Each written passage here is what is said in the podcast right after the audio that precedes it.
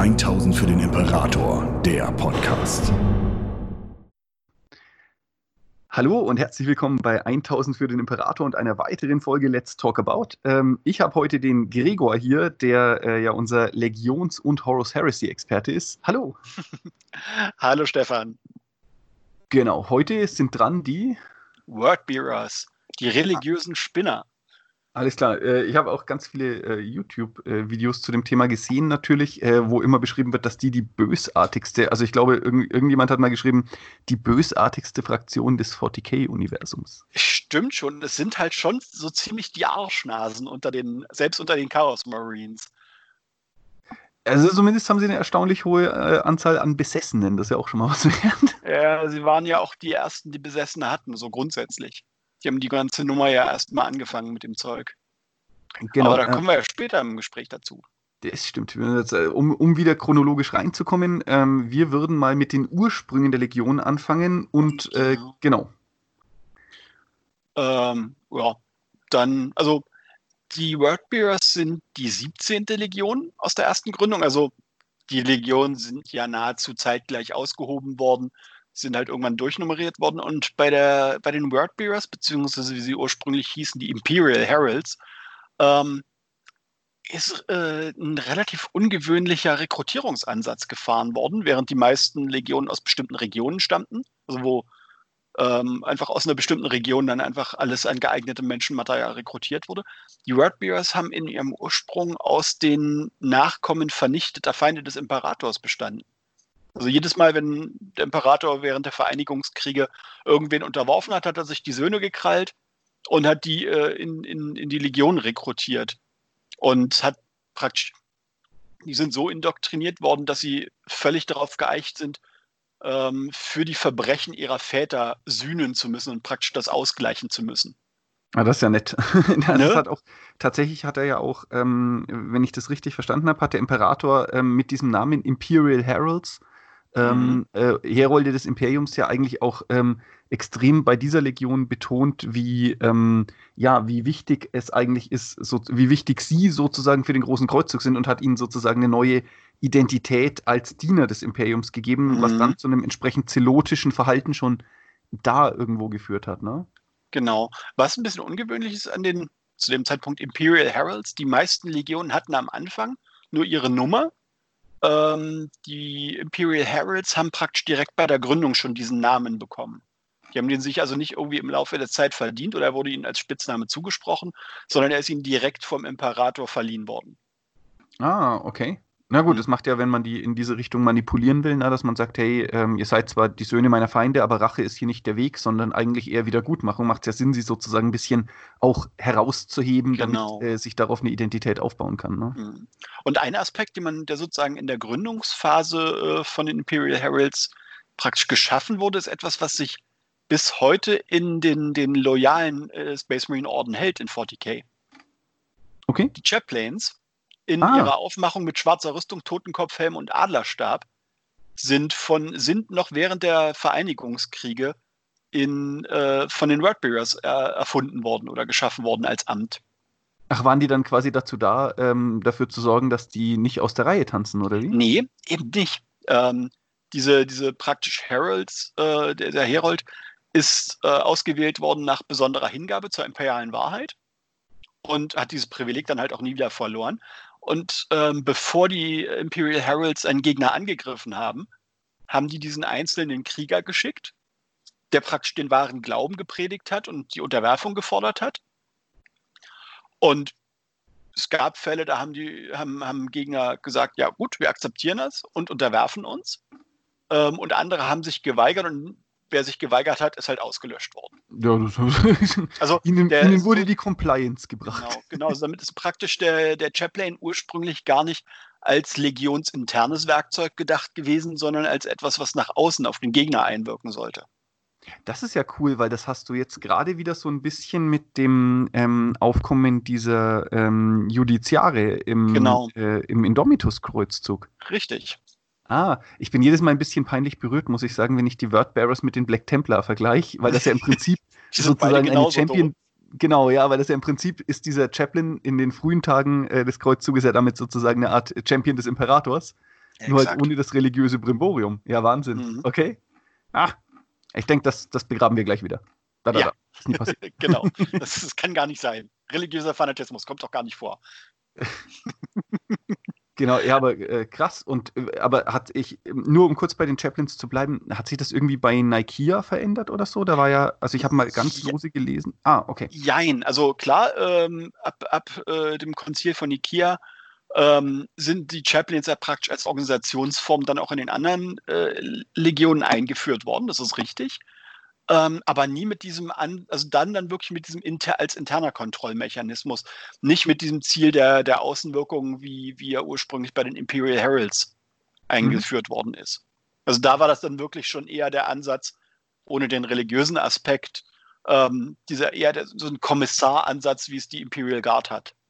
Ja. Die, die, die praktisch die Legionäre unter Kontrolle halten sollte das ist eigentlich auch, ist eigentlich auch spannend, wie aus diesen ähm, sozusagen, äh, wie auch die Space Marine Legionen sich äh, sozusagen im Verlauf der, ähm, des großen Kreuzzuges immer selbst mehr Kontrollorgane verpassen. Ne? Es ist fast mhm. so, als mhm. würden sie merken, dass sie irgendwie, äh, je weiter sie sich von Terra entfernen, je mehr sie sich aufsplitten, ähm, desto, desto zerfaserter wird sozusagen diese, diese Identität, die der Imperator ihnen gegeben hat und auf mehr, desto mehr Probleme treffen sie. Und mhm. du hast das ja, finde ich, auch bei den, also auf der einen Seite eben durch das Bilden dieser ähm, nicht Bruderschaften, wie heißt's? Äh, Logen, Logen, genau. Die Logen. Ähm, äh, wo, diese, wo diese Zersplitterung stattfindet und dann auf der anderen Seite aber ein fast schon tyrannisch, ein immer tyrannischeres Vorgehen von Seiten der Organisationsstruktur des Imperiums, um die Space Marines an der Kantare zu halten.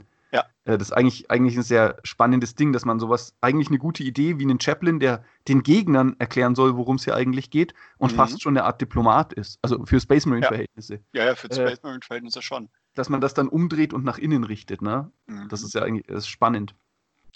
Ähm, die, die späteren Wordbearers haben neben dem offiziellen Titel Imperial Heralds ähm, haben die später noch, also noch während der Vereinigungskriege, wenn ich das richtig in Erinnerung habe, noch einen anderen Spitznamen gekriegt, nämlich die Ikonoklasten, weil sie nach jedem Sieg im Endeffekt bei den besiegten Feinden Abbilder und Werke über den jeweiligen Glauben, über die jeweiligen Götter gesucht haben und praktisch alles verbrannt oder zerstört haben, was noch, auch nur ansatzweise nach Religion, Religion aussah.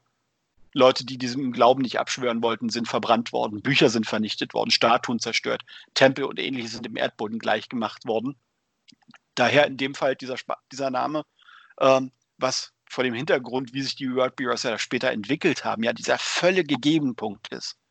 Dass sie ja. am Anfang absolut an diesem Punkt waren, nein, Religion ist falsch vernichten alles, was mit Religion zu tun hat. Und wenn man sich da anguckt, wie es, äh, wie es später aussah, ist das schon dieser extreme Kontrast, den, den man da bei den Wordbearers sieht. Hm. Ja, wobei es ja, wobei es ja letztlich auch ähm, trotz allem, also das, was sich ja in ihrem, in ihrem Verhalten verändert sich ja gar nicht so viel, ne? Nur dass sie genau. am Anfang die imperiale Wahrheit bringen und dann eben den Glauben an den Imperator. Und das ja der ja. Punkt ist, der so von Lorga ähm, verändert. Aber es ist trotzdem, trotzdem auf jeden Fall spannend, dass man sieht, dass er hier eigentlich sozusagen ähm, das Verhalten der Legion ähm, in Form von ähm, einem Überzeugungskreuzzug, äh, ja, mhm. wenn man so will, eigentlich von Anfang an sehr tief in ihnen ist. Ne? Und das funktioniert natürlich auch gut, wenn ich den, ähm, den Rekruten der Legion erstmal einrede, dass sie sozusagen dem Imperium was schulden, weil ihre Väter einen Fehler gemacht haben. Also das ist ja auch mhm. ein relativ intelligenter Ansatz, wenn auch natürlich ein hochgradig unmenschlicher und schlimmer. Aber gut, das ist ja natürlich. Ähm, und damit hast du eigentlich auch schon eine gute Überleitung zu, zum Primarchen der Legion, nämlich Lorga. Der ist, ähm, wie alle anderen Primarchen, ja in seiner, in seiner Stasis-Kapsel äh, irgendwo in der Galaxis verteilt worden und ist auf dem Planeten Kolchis gelandet. Kolchis ist nach dem, was äh, die, die, die Hintergrundinformationen hergeben, ein sehr, sehr stark religiöser Planet, also wirklich mit verschiedenen konkurrierenden Religionen. Und durch einen blöden Zufall, soweit man bei sowas von Zufall sprechen kann, schlägt seine Stasiskapsel in einem Tempel ein. Er wird also im Tempel von der Priesterschaft gefunden und aufgezogen. Ah, okay. Ja, und hm, ja, ja. Entschuldigung, sprich weiter. Nee, ähm, das ist ja, er, ähm, er wird ja auch erstmal irgendwie, ähm, wenn ich das richtig im Kopf hatte, also ich habe ja mich für äh, Lorga ein bisschen eingelesen, ähm, von so einer Bande Vagabunden gefunden äh, und äh, ich meine, es ist Corferon, der dann quasi diese Bande Vagabunden und ihn findet und die Leute, die ihn zuerst gerettet und gefunden haben, werden erstmal umgebracht. Also das Stimmt. ist ja auch irgendwie, äh, dass er da direkt in diesen Religionskrieg und in den Fanatismus quasi ab Sekunde 1 reingezogen wird. Genau. Ähm, mit der Zeit ist, hat Lorga wohl Visionen bekommen und hat halt jede Nacht irgendwie von einer mächtigen Lichtgestalt ge äh, geträumt, äh, hinter der dann jemand, an, ein anderer Mann mit nur einem Auge steht. Und hat dann angefangen, das zu predigen, hat sich damit natürlich ohne Ende Feinde gemacht.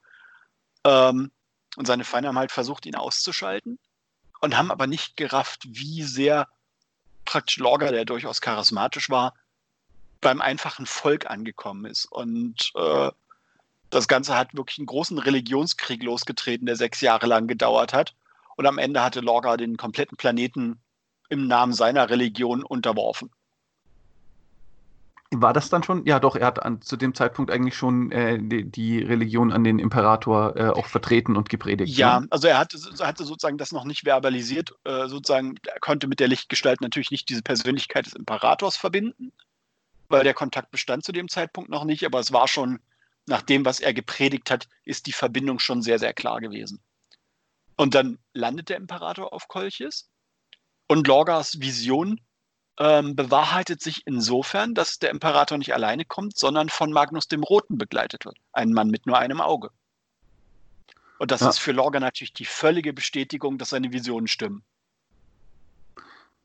Ja, wo, wobei zu dem Zeitpunkt, ich meine, ähm, ähm, die, also der, der andere Glaube auf Kolchis, den Lorga so ein bisschen bekämpft hat, war ja faktisch auch der Glaube an die Chaosgötter schon, ne? Richtig. Also, und ähm, wir haben ja bei Corferon zum Beispiel, der ähm, immer sehr, sehr nahe an äh, Lorga äh, dran bleibt, ähm, mhm. auch während dieser Religionskriege, eigentlich ein, hey, pass auf, ich glaube an deinen einen äh, mhm. Gott da, an deinen goldenen, aber mhm. ich behalte den Glauben an äh, die vier, äh, an die ich glaube, äh, weiter bei, was eigentlich ein, ein seltsames Ding ist, dass der Imperator und Magnus, die beide eingetroffen sind, mhm. gar nicht so richtig bemerkt haben, woran hier eigentlich geglaubt wird. Hm, wobei Corferon sich ähm, beim Eintreffen des Imperators wohl sehr, sehr im Hintergrund gehalten hat. Klar, er ist vorgestellt worden bei Ziehvater etc. etc. Ähm, aber Corferon hat halt, nachdem, wie ich es in Erinnerung habe und wie ich es gelesen habe, schon sehr bewusst darauf geachtet, dass sein Glaube eben nicht äh, die Runde macht und allzu bekannt ist. Ah, okay. Ähm, weil Lorga hat sich natürlich dem Imperator sofort unterwiesen äh, und der religiöse Glaube auf Kolchis hat sich auch schlagartig auf den Imperator konzentriert. Und der Imperator hat das halt von vornherein schon angepisst, weil diese Glaubensbezeugungen für ihn haben Monate gedauert. Und der Imperator war halt so an dem Punkt so, Alter, ich muss weiter, hier läuft ein Kreuzzug. Und weil ihr hier der Meinung seid, mich anbeten zu müssen, können wir halt nicht weitermachen. Kommt mal alle klar. das ist auch so, Leute, ich will es nicht nerven, aber um 18 Uhr muss ich die nächste, den nächsten Planeten angreifen. Genau, so etwa. Also insofern ist da schon der, die Grundlage für dieses erste Konfliktpotenzial zwischen Lorga und dem Imperator gesät, weil der Imperator halt die ganze Zeit dieses komplett atheistische, antireligiöse fährt. Mhm. Und dann kommt halt ein ganzer Planet, der sich ihm unterwirft, inklusive einem seiner Söhne, und sagt, du bist unser Gott. So, ach. so, ach Gott. Mann, wie, wie, entspannend war es da, als ich Robute geholt habe. Genau, ich würde sagen, da gibt es auch ein paar andere, die viel stressfreier waren. Ähm, ja, okay, aber ähm, das, äh, was ja dann quasi als nächstes passiert ist, irgendwie, dass sich die Legion, ähm, die Imperial Heralds mit Lorga zusammengebracht werden und mhm. Ähm, wenn ich das richtig verstanden habe, sind jetzt gerade eben so Leute wie äh, Corferon, die kriegen nicht das volle Space Marine Treatment, sondern die kriegen so ein quasi normal, in Anführungszeichen normalsterblichen Upgrade. Upgrade. Genau. genau. genau, weil Corferon zu alt ist, um, um klassisch zum Space Marine gemacht zu werden, nach allem, was ich gelesen habe. Das gibt ja entsprechende Persönlichkeiten, gibt es ja in einigen äh, Legionen, wo ja, dann die so. Ziehväter irgendwie mit in die Legion geholt werden, aber für diese, diese genetische Umwandlung schon viel zu alt sind. Ja, es wird ähm, nie genauer geklärt, warum die dann trotzdem genauso gut wie normale Space Marines sind und warum man das dann nicht einfach bei jedem macht. Aber das ist halt so, so, ein, so ein Element im Fluff, was immer mal wieder auftaucht. Ja, ja, na, bei, ähm, und tatsächlich auch immer wieder für krasse Probleme sorgt, ne? Weil genau. zum Beispiel ähm, der, wie heißt der, äh, Luther bei mhm. den Dark Angels ja ein sehr, sehr ähnliches Problem hat. Das bedeutet, genau. ich glaube, äh, grundsätzlich ist dann natürlich auch eine, eine große, sozusagen, obwohl man diese, diese Ziehväter oder engen Vertrauten in die Legion holt, äh, habe ich das Gefühl, ist da grundsätzlich immer eine große, ähm, eine große Divergenz zwischen echten Space Marines und diesen ähm, sozusagen äh, augmentierten Menschen einfach drin, die dann irgendwie immer so ein bisschen zu, zu so einer Art Großmannssucht oder ja. äh, fast schon zwanghaften ähm, ja, Verhalten führend. Ja, ja, richtig. Das, äh, das, das äh, zeigt sich bei, bei äh, Corferon teilweise auch. Und ähm, gerade wenn man so die ersten Horus-Heresie-Romane liest, wo Corferon auftaucht, beziehungsweise Erebus, merkt man halt, dass die wirklich einen echten Langzeitplan fahren. Da kommen wir dann später, äh, wenn wir uns die Geschichte der World Bureaus angucken, nochmal zu, aber da merkst du, die haben Geduld. Die haben, die haben ihren eigenen Plan und die sehen eigentlich, also Corferon sieht seinen Ziehsohn Lorga als Werkzeug, schon von vornherein. Ja. Ja, der behandelt ähm, auch hinreichend schädig. Richtig. Ähm, Lorga benennt die, äh, die Imperial Heralds dann auch um in die Word Bearers, mal die Träger des Wortes. Ähm, und will halt die Galaxis zum Glauben an den Imperator äh, bekehren. Er ist dann auch derjenige, der die Grundlage für diesen, für das, was ja im Endeffekt heutzutage, in Anführungsstrichen heutzutage der, der Glaube an den Imperator ist, ähm, die Lectitio, den Text, der ist von, von Lorgar geschrieben. Das mhm. ist vielen der, der Anhänger später, gerade wenn es in, in den Romanen drum geht, nicht bewusst. Die kriegen halt irgendwie eine billig gedruckte Kopie, haben aber keine Ahnung, dass genau dieses Buch eigentlich vom, in Anführungsstrichen, Erzverräter geschrieben wurde. Ah, okay. Das ist stimmt, ähm, das hat ja, das hat ja, da gibt es sogar eine, eine, relativ coole Szene in, ich meine, Black Legion heißt es, wo die, mhm. wo, wo irgendein genau. äh, Space Marine auf die Black Templar trifft und weiß immer, was treibt ihr da eigentlich? So, ja, wir kämpfen für den Gott-Imperator der Menschheit und den, den, den äh, Black Legion-Typen zerreißt es irgendwie fast. Das und sagen, der, der schmeißt sich halt vor Lachen weg, sagt so, ernsthaft, wisst ihr, woher dieser Text stammt, wer den geschrieben hat? Und, ja. und halt die, die Black Templar so, nein, das kann gar nicht sein, alles Bullshit. Genau. Ah ja, okay, gut. Ja. Ähm, also mit diesem, mit diesem Auszug praktisch von äh, Lorga von Kolchis, der Umbenennung, äh, ab dem Moment äh, sind diese, diese Herolde mit den Totenkopfhelmen dann auch offiziell diese Ordenspriester, diese Chaplains. Und das ist auch der Moment, wo sie praktisch den Glauben nicht nur den Feinden äh, bringen sollen, sondern auch innerhalb der Legion verbreiten. Also das ist der Moment, wo dieser, dieser Aspekt der inneren Kontrolle hinzukommt.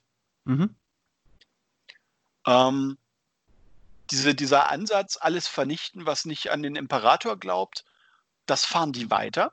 Also die haben auch einfach ganze Welten ausgelöscht, weil sie nicht diese Religion aufnehmen wollten.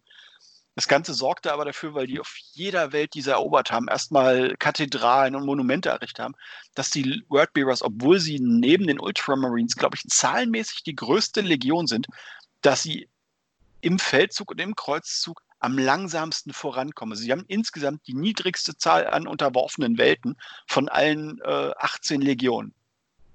Das, ah, okay. findet, ähm, das findet auch der Imperator nicht so hundertprozentig gut. Also er, der sieht das kritisch, der sieht diese zunehmende Verehrung durch die Worldbearers und durch die Welten, die sie unterwerfen, seiner Person als Gott, sieht der sehr, sehr kritisch und greift zu sehr, sehr drastischen Maßnahmen.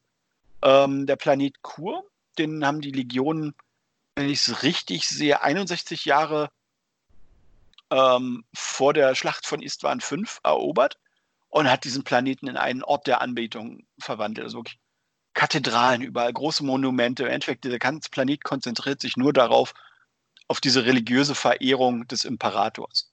Ah, das ist auch der Planet, wo Monarchia steht, die perfekte Genau, das ist die Hauptstadt, ja. die sogenannte perfekte Stadt.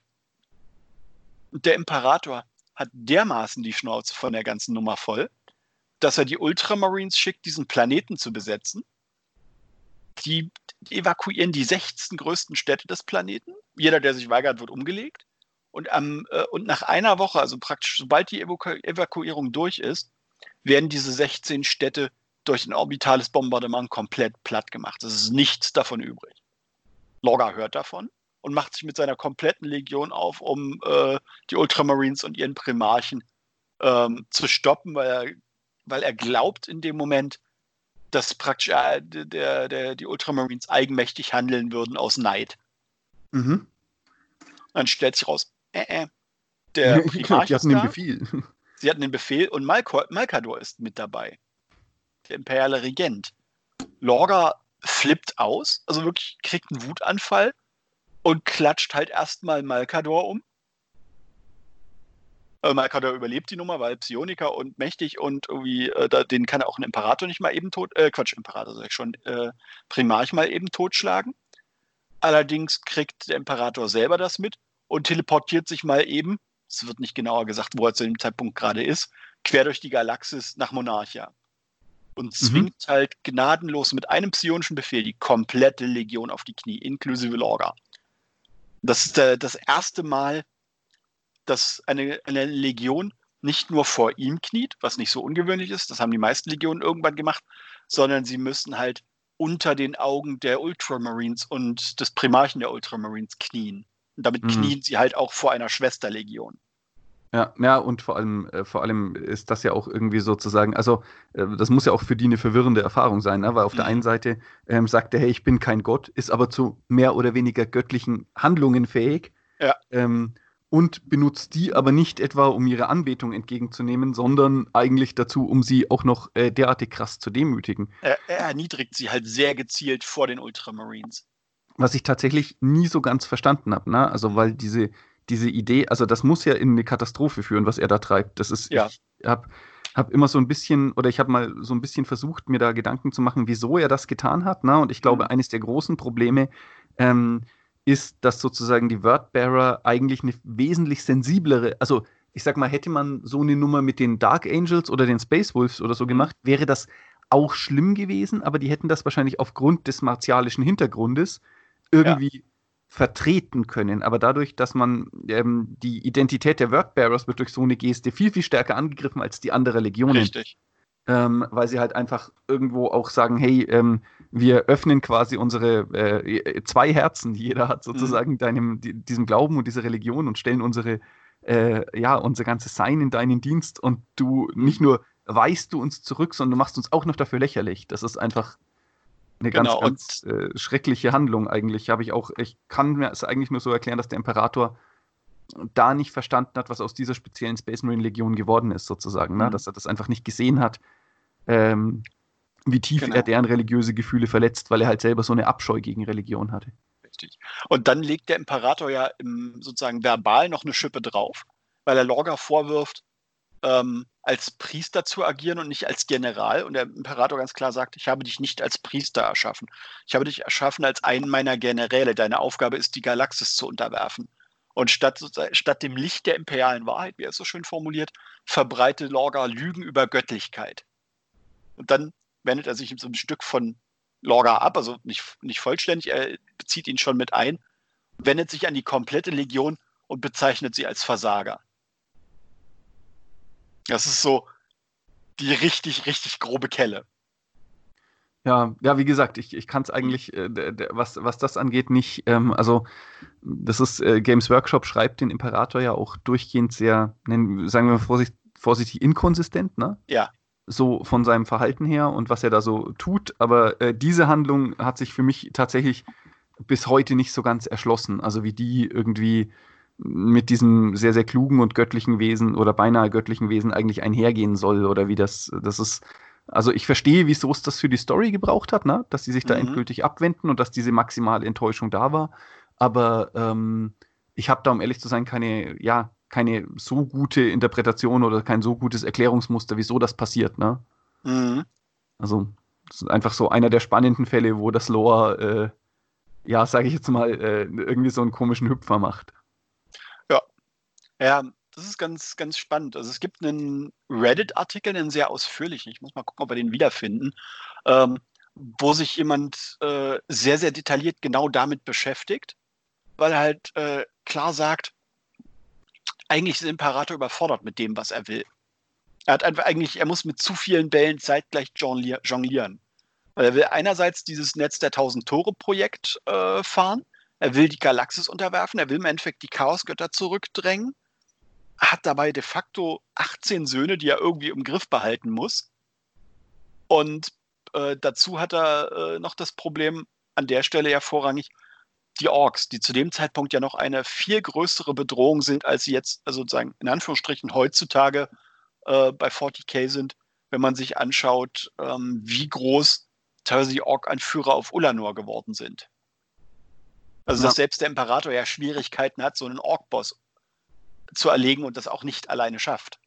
Also, wo man, wo der Imperator ja auch an dem Punkt ist, so, er muss an der Stelle reagieren. Er darf den Orks eigentlich nicht viel, nicht noch mehr Zeit lassen, weil sie sonst potenziell zu stark werden, als dass er und auch die Legion das aufhalten könnten, hat aber eigentlich so viele Probleme, auf die er sich parallel konzentrieren muss und verliert dadurch so ein Stückchen die Kontrolle. Ist so ein bisschen die Theorie, die da jemand formuliert hat, deutlich besser ausformuliert, als ich das jetzt zusammenfasse. Das ist ein interessanter Artikel. Müssen wir mal gucken, ob wir den wiederfinden. Dann können wir schauen, ob wir den in die Videobeschreibung packen.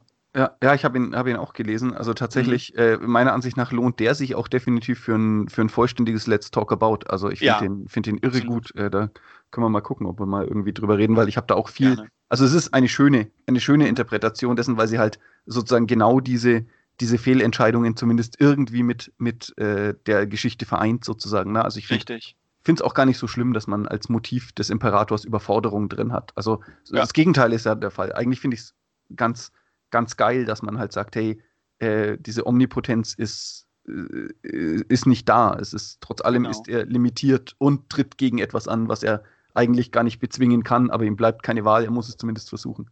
Richtig.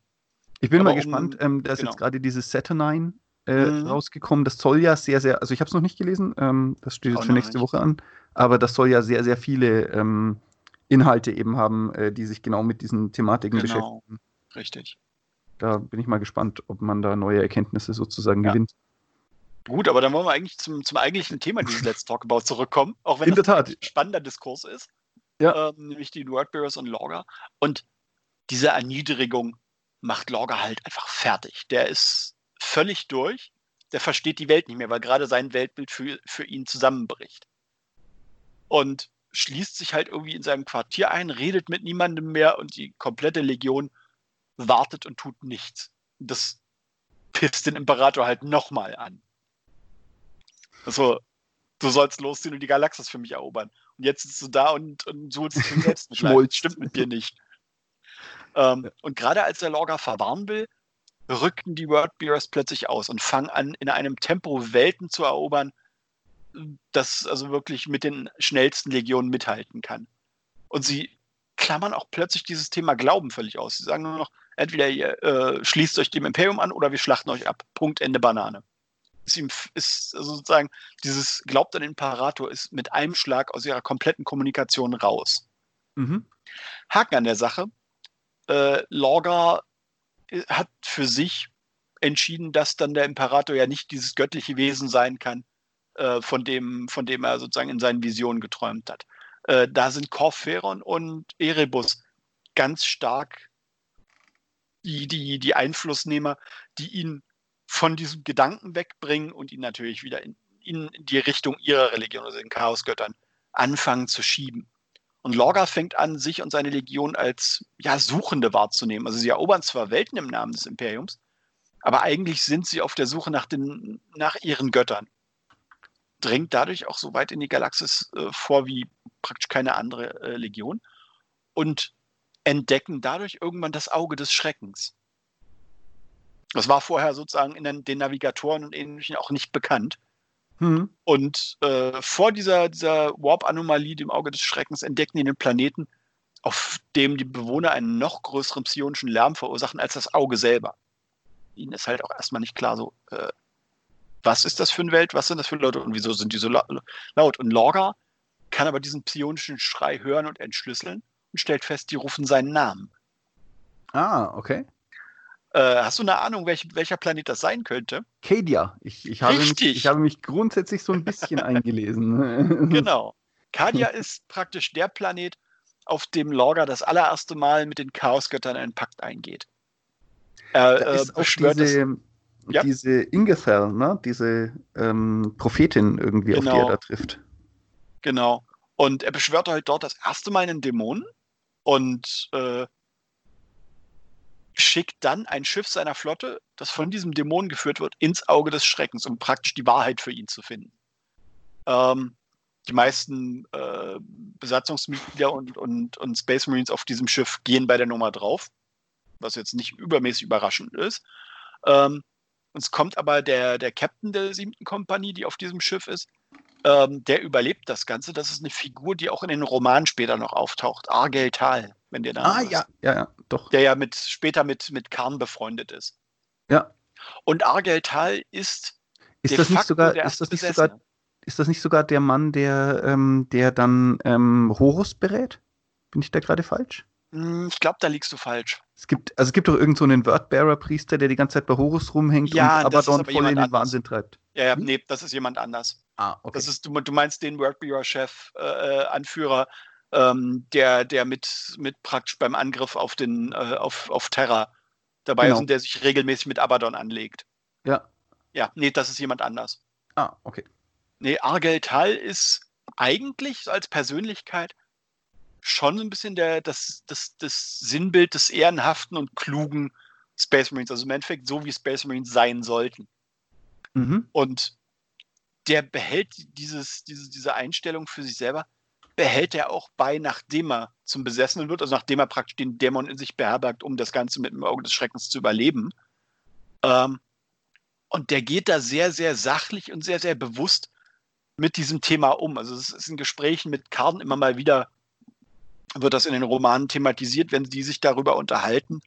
Ähm, wo dann auch von bestimmten Persönlichkeiten wie Erebus auch ganz klar vermittelt wird, dass Argeltal eigentlich dafür gedacht ist, irgendwann auf Terra zu sterben, weil er so ein bisschen der letzte Funke ist, der der äh, Lorga auch so bei diesem Grundgedanken des, des, der Ehrbarkeit hält. Weil Ah, Argeltal ja. halt das selber nie bereit ist aufzugeben. Das, Trotz das stimmt. Der, ähm, sein Name bedeutet auch der letzte Engel äh, Genau. in der Sprache von Kolchis, genau, ja. Richtig. Das ist, das ist so der Punkt. Ähm, und ab dem Zeitpunkt ist Lorga praktisch, salopp gesagt, der erste Heretiker, der erste Ketzer. Natürlich ist er bei weitem nicht der erste Chaosgläubige. Da hast du mit Corferon, Erebus und auch äh, Typhon von, den, von der Death Guard, hast du ja vorher schon Space Marines, die an die Chaosgötter glauben. Ja. Aber er ist praktisch der Erste, der sich wirklich sehr bewusst im Laufe seiner Karriere dafür entscheidet. Und damit äh, im Endeffekt schon vor Horus ähm, den, den, den Chaosgöttern dient und also einen Langzeitplan für diesen, diesen Aufstand, für den Bruderkrieg fährt. Und das Ja. ist auch der Punkt, wo sie, wo sie anfangen, dieses Konzept Ordenspriester auch im Rahmen des, des Konzils ähm, auf die anderen Legionen zu übertragen und dadurch praktisch Manipulatoren in die anderen Legionen schicken, um die Logen und Primarchen für diesen Aufstand zu gewinnen. Ja, da werden quasi dann die Chaplains zu diesen dunklen Aposteln letztlich, wie Ganz es genau. auch der, äh, nicht Corferon-Gott, äh, Erebus, genau. Erebus, genau. Ähm, das ist auch schön. Es gibt ja, gibt ja mittlerweile äh, doch auch einiges an 40k-Memes und es Ja. gibt eine ganze Menge, die sich auf Erebus beziehen. Ist, wenn du die Wahl hättest, äh, Erebus ins Gesicht zu schlagen oder irgendwas anderes zu tun, Erebus ins Gesicht schlagen. In der Tat, ja. Der ist schon, der ist schon gescheit unsympathisch. Also den sagen. haben sie, ähm, das ist halt so ein, so ein Bösewicht, gerade in den Romanen, den haben sie gut geschrieben. Weil ich kenne niemanden, der Erebus als Figur und so wie er handelt in den Romanen mag. Jeder hält den Typen für einen, für ein Arschloch. Das stimmt, ja. Das ist, ist, tatsächlich, ist tatsächlich auch, also ich habe ja, habe mich ja auch mal versucht, so ein bisschen einzulesen, gerade was äh, Erebus und ähm, Dings angeht. Ähm, Mhm. Und äh, nicht Ageltal, sondern Corferon. Corferon, genau, und das Why is it cool Corferon äh, habe ich auch hingekriegt. Das Genau. Why is it cool Erebus äh, konnte ich nicht über mich bringen. Der Typ ist nicht cool, der ist einfach ein dummer Wichser. genau, vielleicht, vielleicht mache ich da mal so, so zur 200. Folge ein äh, Why we hate. Genau. Das, das, ich finde das eine schöne Sonderfolge. Why- Warum hassen wir Erebus? so quasi ein, ein seltener Ausbruch von Negativität von mir. Genau. Och ja. ähm, ja, also die drehen dadurch halt nach und nach die Legion und dann halt auch an, Teil der anderen Legionen um. Ähm, und die, die Wordbearers nehmen unter Führung Lorgas auch wirklich am Landeplatzmassaker äh, auf Istvan 5 teil. Und dabei Mhm. geht Lorga beinahe drauf. Ah, denn okay. äh, Korax Ja. praktisch zwingt ihn in einen Zweikampf und Lorga ist deutlich unterlegen.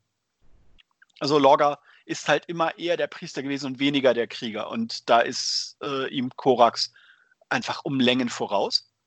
Und dann, das ist für Lorga eigentlich so ein Stückchen peinlich, das, das damit ist auch etwas, womit er später ein Problem hat. Lorga wird von Konrad Kurtz, dem, dem Nightlord-Primarchen, gerettet. Also er ist nicht in der Lage, diesen Zweikampf alleine zu beenden oder sich dem zu entziehen, sondern er muss von einem anderen Primarchen gerettet werden. Das passiert ihm ja später nochmal mit Gilliman, ne? Genau. Er kriegt halt eigentlich von jedem auf die Fresse und muss jedes Mal gerettet werden. Ja, na gut, also es ist natürlich auch, es ist natürlich auch, finde ich, diese, ähm, also das, das wiederum finde ich eigentlich ein sehr, schöne, sehr schönes Element, ne, dass äh, Lorgas äh, wahre Stärke halt einfach, weil er sich darauf nie konzentriert hat, mhm. äh, definitiv nicht äh, mit der eines ähm, loyalen Primarchen mithalten kann, der halt wirklich ja. sein Leben in irgendeiner Art und Weise dem Krieg und dem Krieg führen verschrieben hat. Mhm. Ähm, und dann, das ist ja auch einer der bekannteren Ereignisse, ähm, dieser, dieser, Überfall auf Kalt, um die, um die Space Marines, äh, um die Ultramarines auszulöschen, die ja lang, das ist ja auch sehr langfristig geplant worden, unter dem Deckmantel, dass beide Legionen zusammen in einen Feldzug ziehen, werden ja. jede Menge Wordbearers auf Kalt gesammelt. Und äh, Lorga hat in Zusammenarbeit mit dem Dark Mechanicum ähm, auf dem Jupitermond Thule ein riesiges Schlachtschiff bauen lassen, Furious Abyss Mhm. Das Ding ah, soll Oh, das, das ist ein ganz, ganz, also ich, ich bin ja. ja sonst immer nah, aber das ist ein schlimmer Roman. Der ist echt schlecht geschrieben. Echt, ich, also da hätte man viel draus machen können, aber das Ding ist so, okay, ich habe es einmal gelesen, um es einfach gelesen zu haben für die Vollständigkeit. Aber das fasse ich nicht wieder an, das Buch. Ja, ja, geht mir tatsächlich leider, leider ganz genauso. Das ist, das hat mir, hat mir im Herzen wehgetan, aber es ist wirklich, also. Ja. Wer eine gute, wer hätte eine spannende und gut geschriebene Geschichte werden können, ist es leider nicht. Genau, ja.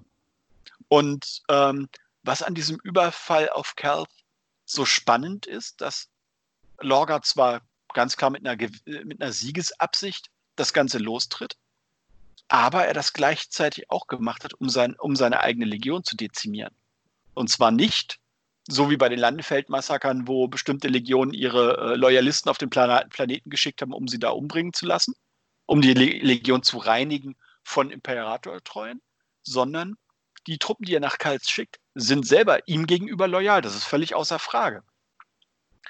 Aber er will sie auslöschen, weil die Kompetenz dieser Truppen an, äh, von ihm angezweifelt wird. Weil er ganz klar sagt, die sind nicht auf diese gemeinsame Sache, auf dieses gemeinsame Ziel fokussiert, sondern kümmern sich primär um ihre eigenen Sachen. Also auch die Dark Apostel, die da mit, äh, mitziehen, haben so stark ihre eigenen Pläne und stellen die in den Vordergrund gegenüber dem großen Plan. Und deswegen will er sie loswerden. Und er opfert damit sehr bereitwillig Zehntausende seiner eigenen Legionäre. Und zwar Legionäre, die sich der Sache grundsätzlich verschrieben haben, also an deren Loyalität nicht ein Zweifel bestand. Das ist eigentlich spannend, ähm, dass äh, gerade die Wordbearer haben meiner Ansicht nach das größte Problem mit ähm, mit Verrätern oder Egoisten in ihren Reihen. Also mhm. das finde ich, find ich ein wahnsinnig äh, spannendes, also weil es halt einfach auch so, so ähm, in meiner Welt passt das auch so schlecht zueinander. Also weil es so mhm. ein, ähm, ja, wie soll ich, wie soll ich sagen? Ich finde es wahnsinnig schwierig. Ähm, eigentlich sind, sollten das ja Leute sein, die, die quasi sehr, sehr eng beieinander stehen. Und dass gerade die das nicht tun, finde ich, finde ich wahnsinnig irritierend. Also ja, nicht, nicht unnachvollziehbar, aber halt einfach, ähm, ja, seltsam. Mhm. Damit, äh, also was auch da so ein bisschen ja mit durchschwingt, dass Lorga also offensichtlich jenseits dieser grundsätzlichen Loyalität seine eigene Legion auch nicht im Griff hat. Weil die viel ja. zu, zu, also ich meine, selbst die Nightlords, die nun wirklich als unglaublich egoistisch gelten, äh, der Nighthaunter hat seine Legion grundsätzlich im Griff. Die machen, was er ihnen sagt. Ja. Das gilt bei den Wordbearers zu dem Zeitpunkt halt nicht. Ja, die befolgen die grundsätzlichen Befehle, haben aber alle so ein bisschen ihre eigene Agenda. Fahren, ja. fahren so ihre eigenen Pläne. Und das ist ganz spannend, dass du, dass du da merkst, es ist halt keine, also selbst der, der, der, äh, der größeren Sache gegenüber keine loyale Legion im Sinne der, der, des, des Aufstandes. Ja, ne, aber das, das hast du ja, genau, das, das, ich, find, ich finde auch da, ne, das ist, mhm. du hast bei diesen, bei den, bei den Wordbearers natürlich auch war einfach wahnsinnig das Problem einer, ähm, sozusagen ähm, der Tatsache, dass natürlich das Chaos per se erstmal etwas ist, was, ja, wie soll ich sagen, was ähm, ne, ne ähm, was ja erstmal auch seine eigenen Gefolgsleute untereinander äh, aufgrund dieses Entropie- und Evolutionsgedanken mhm. einfach in eine Konfliktsituation bringt. Und äh, dass du das hier schon hast und äh, eben genau selbst der hohe Priester des, Cha des äh, Chaos äh, eigentlich große Probleme damit hat, die in irgendeiner Art und Weise ähm, unter seine Kontrolle zu bringen oder halt ähm, auf einen gemeinsamen Punkt zu bringen, das finde ich eigentlich ein wahnsinnig spannendes Ding, was auch schon äh, ähm, sozusagen Lorgas grundsätzliche Fähigkeit, ähm, das Ganze bis zum Ende durchzuziehen, ohne dass es ihm unter den Händen zerfällt, ähm, mhm. da schon mal wunderbar spiegelt, weil es wird ja nur noch schlimmer, je mehr, also je mehr Legionen, Primarchen und Truppen er unter sich vereint, sozusagen, also letztlich unter Horus, aber ne, mhm. unter dem Chaos vereint, umso komplizierter wird ja die Situation. Und das sieht er aber irgendwie gar nicht, ne? sondern er sieht nur das Ziel und dass das schon alles irgendwie werden wird.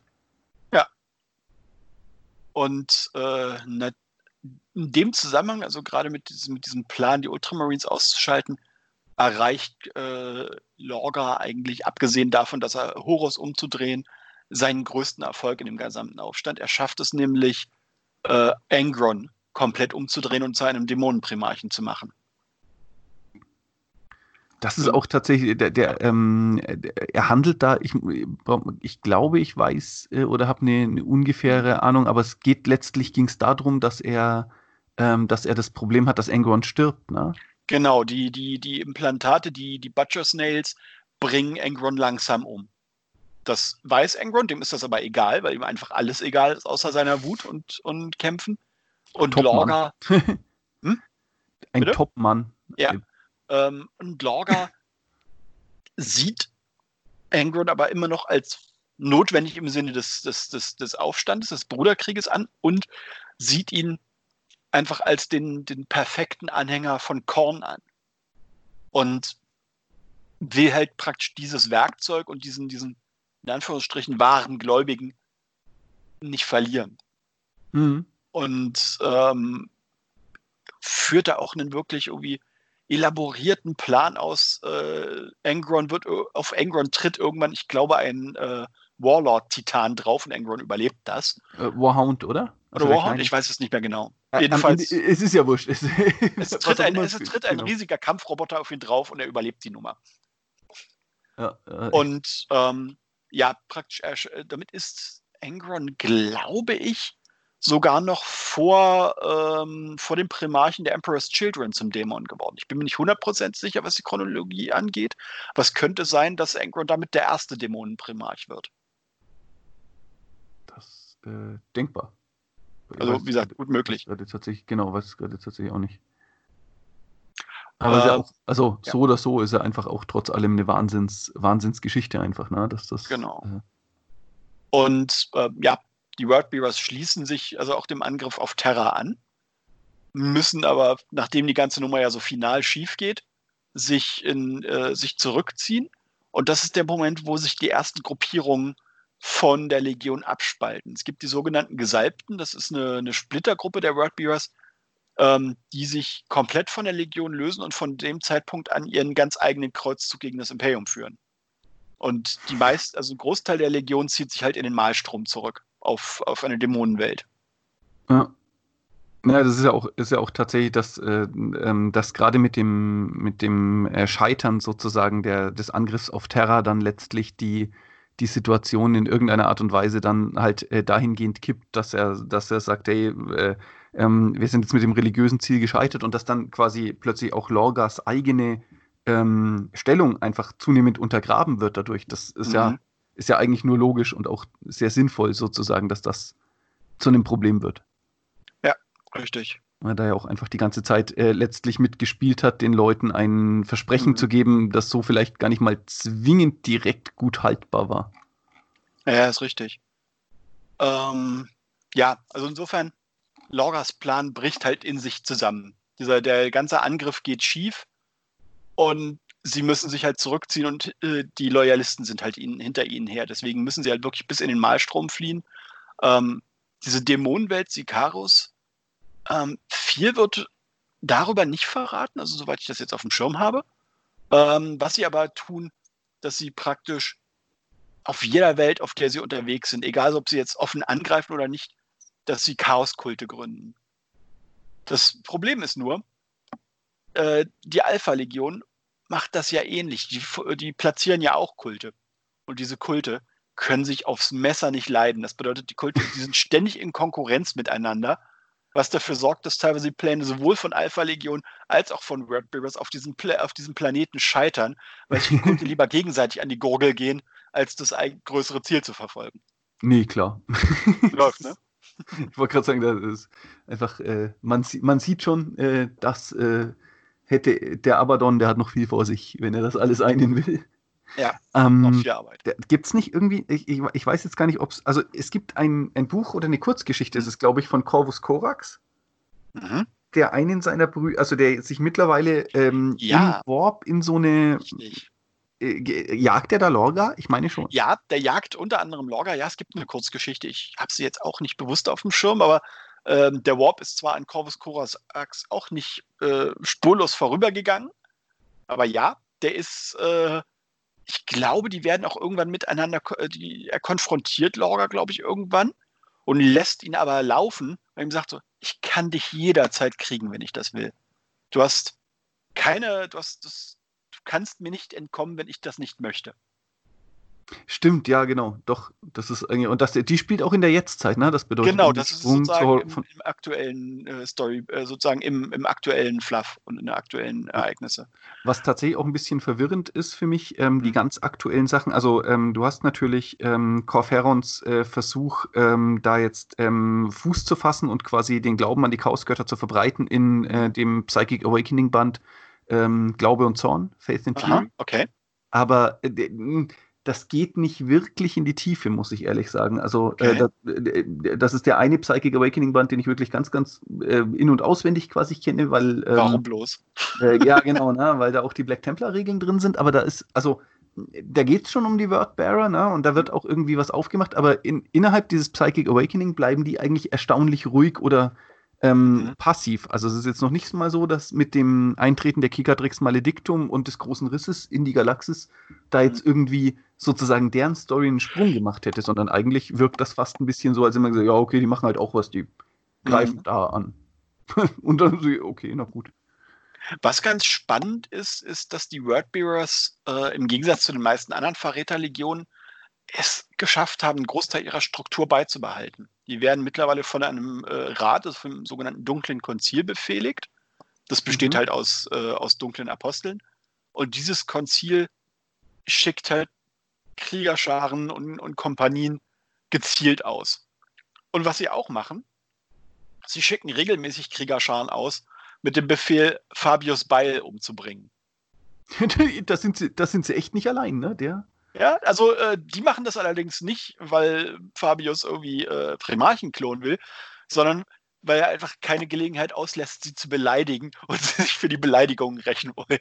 Ah, okay, wa- ach so, weil, weil Beil quasi ja letztlich äh, für, für einen ähm, Chaos Space Marine verhältnismäßig atheistisch unterwegs ist, ne? Richtig, Also der genau. Ist ja, der hat ja auch diesen ganzen Slanesh-Kult seiner Legion echt nicht so drin. Der ist da halt überhaupt nicht unterwegs.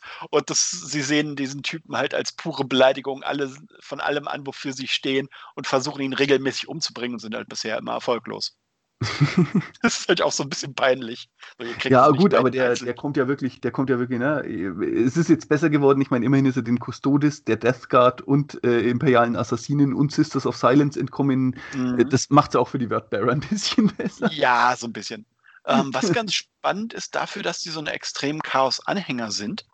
Ähm, die Wordbearers haben im Gegensatz zu den meisten anderen Verräterlegionen keine, keine sonderliche Anfälligkeit für Mutationen. Während ja andere Legionen, wenn man jetzt von den, Imper äh, von den Emperor's Children als Extrembeispiel mal absieht, ähm, Mutationen ja gar nicht mal so selten sind, ist das bei den Wordbearers jetzt nicht extrem selten, aber nicht die Regel. Und wenn es dann mal auftritt, wird es wirklich explizit als besonderes Zeichen der Gunst des Chaos gewertet. Okay. Also sind sozusagen die Wordbearers all- sieht man halt im Normalfall nur selten irgendwie mit Mutationen. Die sind zwar teilweise auch mit ihren Rüstungen verschmolzen, können die Dinger nicht mehr ausziehen etc., aber ähm, so diese offensichtlichen Mutationen sind bei den Wordbearers die völlige Ausnahme. Ha. Das ist eigentlich wirklich seltsam. Also, Mhm. Das sollte irgendwie anders sein. Aber na gut, ich meine, es macht ja auch, macht ja auch Sinn, ne, dass ihr Glaube und also sozusagen sie, sie sind ja eigentlich so ein bisschen ähm, ohnehin mehr eins mit dem Warp als alle anderen, während wahrscheinlich Mhm. bei allen anderen Chaos Space Marines oder generell jeder Person, die sich irgendwie dem Warp nähert, dann ähm, sozusagen ein, ein Gegeneinander sein wird. Mhm. Ähm, und eine, eine, Form von Abwehrreaktion, wo der Warp halt das langsam aber sicher überwältigt. Es ist wahrscheinlich bei den Wordbearers so, dass dadurch, dass sie sich dieser Wahrheit und dem Chaos geöffnet haben, sie natürlich mhm. auch wesentlich synchroner sozusagen damit handeln können und dadurch einfach ähm, vielleicht auch, also das wäre jetzt so eine erste Theorie so aus dem Bauch raus, ne, weil ich wusste das gar nicht, dass, aber dass man da sagt, hey, das erzeugt natürlich eine gewisse Resistenz gegen die krassen körperlichen Erscheinungen, wenn du ohnehin schon darauf vorbereitet bist, was da jetzt eigentlich passiert. Mhm. Und äh, du stehst nicht so im Widerspruch dazu. Könnte durchaus ja. sein.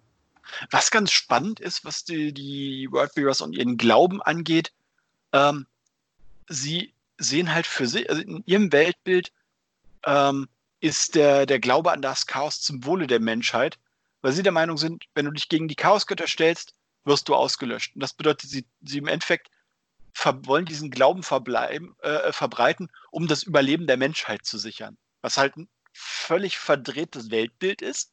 Aber ja. sie glauben halt, dass sie genau dadurch die Menschheit retten.